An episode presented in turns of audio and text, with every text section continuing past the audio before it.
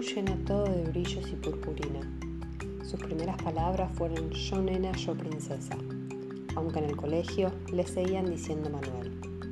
Cuando le dieron su nuevo documento con el nombre de Luana, se puso tan contenta que hizo una gran fiesta y llenó todo el barrio de brillitos y stickers.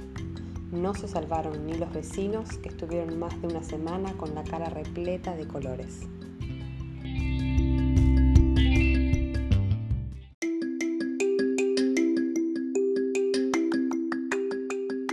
Bestiario secreto de niñas malas, Gabriela Larralde.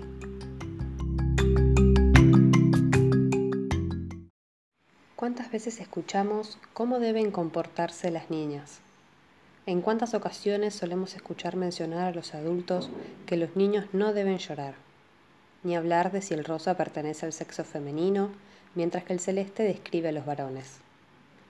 ¿Cuántas veces concebimos los roles para estas infancias? Desde que nacemos vivimos inmersos en un mundo donde nos asignan etiquetas, roles, gustos, comportamientos y un sinfín de otros aspectos. Muchas de estas cuestiones se configuran en el ámbito escolar. Entre ellas se encuentra la literatura. La literatura, además de poseer todos sus múltiples beneficios, puede ser constructora de estos estereotipos, construyendo lo que conocemos comúnmente como género. Como docentes, es nuestro deber ofrecer estas obras literarias, que irrumpen con lo que ya está impuesto, bajo una cultura patriarcal que nos insiste en cómo debemos comportarnos, cómo debemos sentir y pensar. Estos conocidos roles masculinos y femeninos. Privar a las infancias de este tipo de literatura sería ignorar sus derechos, sería reproducir lo que ya está legitimado. Acercar nueva literatura debe ser un compromiso que nos involucra a todos y a todas, en especial a quienes está destinada a este tipo de lecturas. Puesto en palabras de la escritora Gabriela Larralde, es hora de dejar atrás el típico relato rosa, de príncipes que rescatan a las princesas que alguna vez nos vendieron.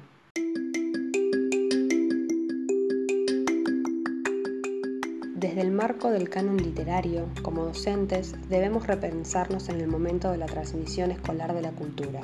Debemos ayudar a crear miradas disruptivas que pongan en jaque la literatura argentina canónica, porque de eso se trata también nuestro trabajo en relación con la lógica del canon literario. Poder recuperar a aquellos escritores y escritoras que fueron postergados por el mercado que mueve la literatura.